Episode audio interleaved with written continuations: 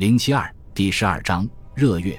只有当恐怖的缔造者和最初的拥护者在恐怖中毁灭或被置于沉默与无能为力的境地时，人们才会自然而然地开始思考：恐怖究竟为了什么？大革命又该走向何方？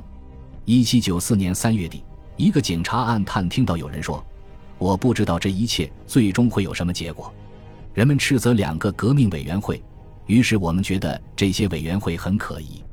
人们斥责革命军队。如今，它也解散了。革命这一名称的意思，好像是某种反对一切事物的事物。但是，有一个人会用雄辩有力的声音反对这个说法，他就是罗伯斯庇尔。整个秋天和初冬，他也在为革命的方向和意义苦恼。与宽容派的逢场作戏和他的政策便能证明这一点。但到二月，他的想法逐步清晰起来。二月五日。他在国民公会发表了一个革命的信仰表白。他说：“我们正在追求的目标是什么？是和平的享有自由和平等，是永恒正义的统治。而永恒正义的法则不是镌刻在大理石或石头上，而是在所有人的心中。何种政府能实现这些奇迹？唯有民主制或共和制政府。这两个词是同义词。但罗伯斯庇尔指出。”民主制并不等同于始终处于行动之中的主权人民。民主制是这样一种状态：主权人民在自己创制的法律指导下从事一切自己能胜任的工作，不能胜任的工作则由其代表来完成。所以，他们应在民主制政府的原则中寻找政治行为的方针。那么，民主制或民众制政府的根本原则是什么呢？或者说？维持它并使它运转的根本支柱是什么呢？是美德。这只能是对养育你们的故土及其法律的热爱。这种崇高的情感意味着把公共利益置于一切个人利益之上。你们的政治行为的首要方针必然是将你们的一切行为与维持平等、发展美德联系起来。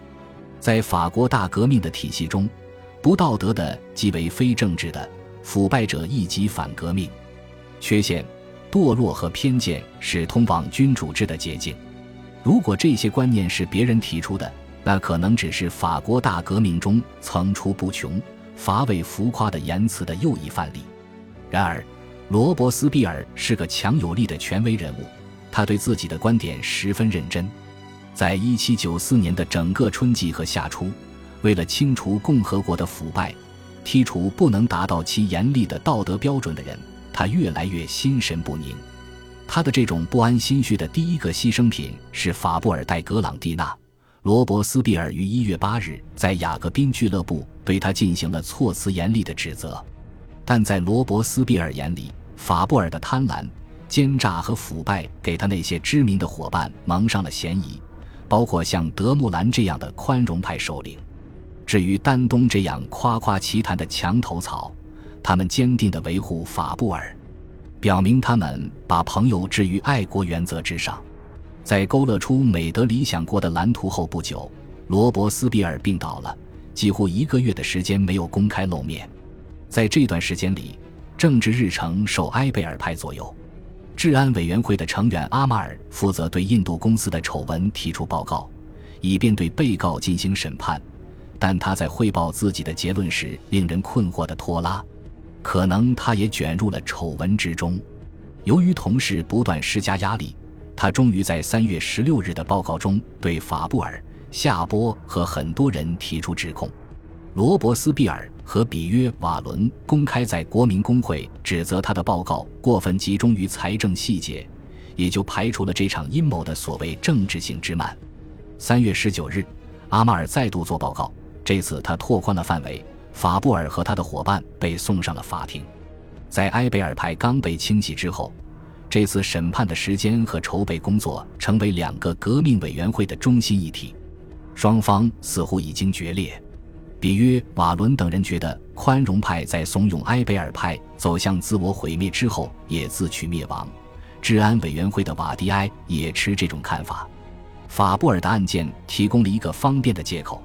因为他被逮捕前是继续执行恐怖政策的主要反对者，这样就可以清除德穆兰和丹东等人，虽然丹东在宽容派运动中没有起什么作用，丹东那臭名昭著的机会主义使他处于十分危险的境地。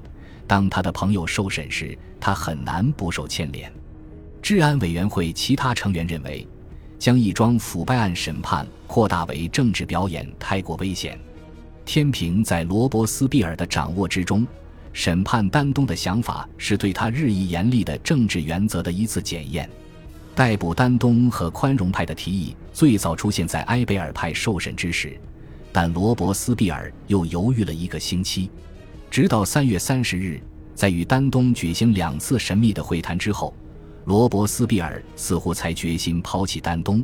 但在采取行动时，他表现得十分果决。就在逮捕证发出的当天，他便开始搜集指控丹东的材料。他的辩函构成圣卢斯特三十一日在国民工会发言的基础。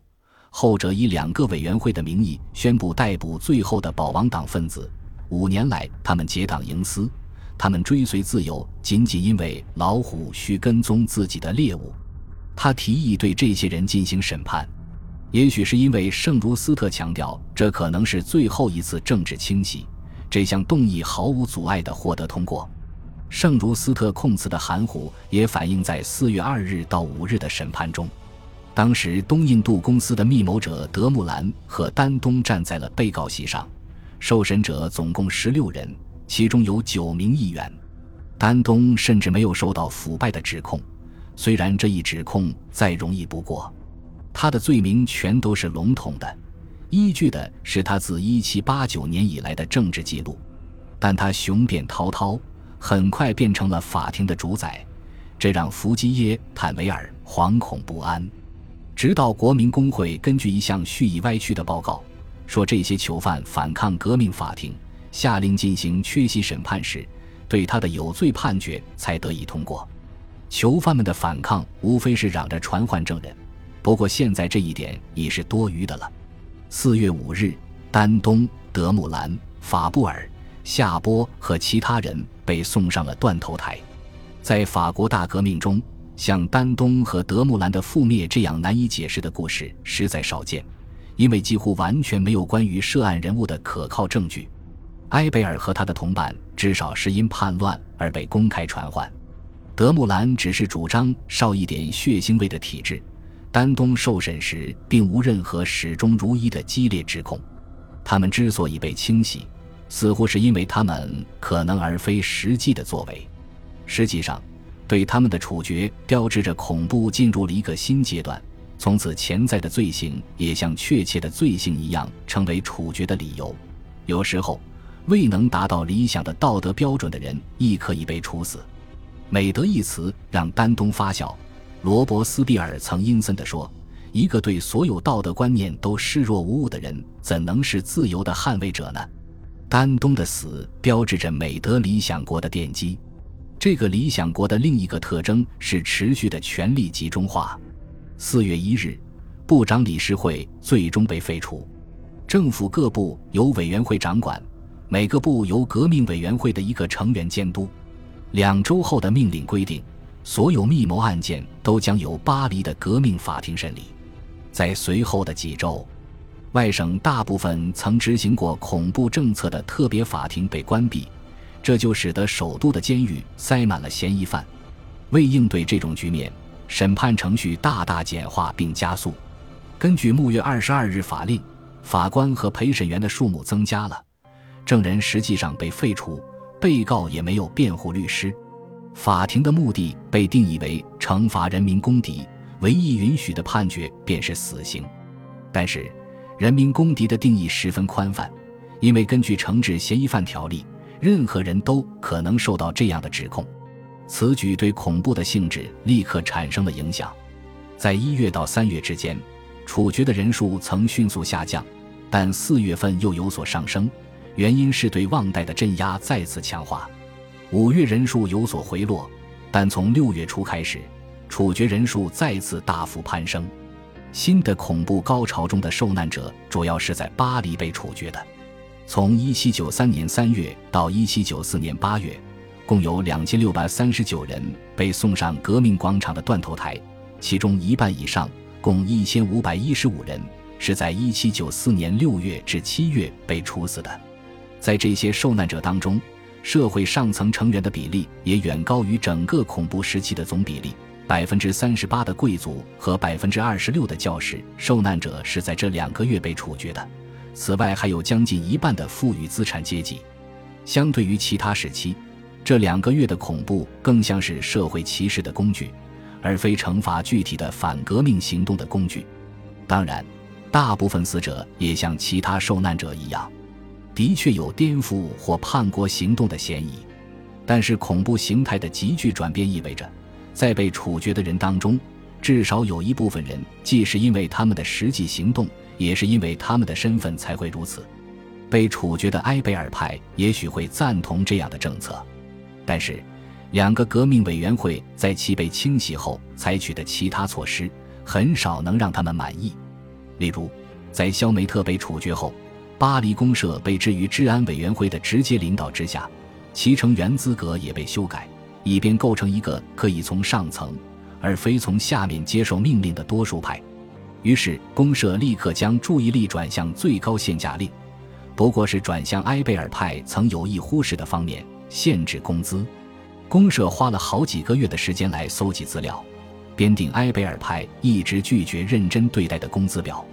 与此同时，工资劳动者已经对即将到来的境况有了充分的警觉。四月，人们援引列沙普利耶法镇压要求提高工资的烟草工人首领。另一些工人团体也遇到威胁，如果他们胆敢提出类似要求的话，那他们将被征召为服从军事纪律的战时工人。但是，这些事件的发生恰好表明通货膨胀的压力远未得到遏制。然而，根据七月二十三日最终公布的新工资表，大多数工人的工资都被大幅度削减。一七九零年初，当纸券价值暴跌时，很多人的工资涨了一倍或两倍。根据最高限价令，工资水平可以比一七九零年高百分之五十，但也远远不能反映工人的劳动价值。此外，工人此时已没有任何有效的抗议渠道。各区已被纳入政府机器。整个四五月间，巴黎公社都急于让人们忘却群众社团。到六月初，大部分社团都宣布解散了。恭喜你又听完三集，欢迎点赞、留言、关注主播，主页有更多精彩内容。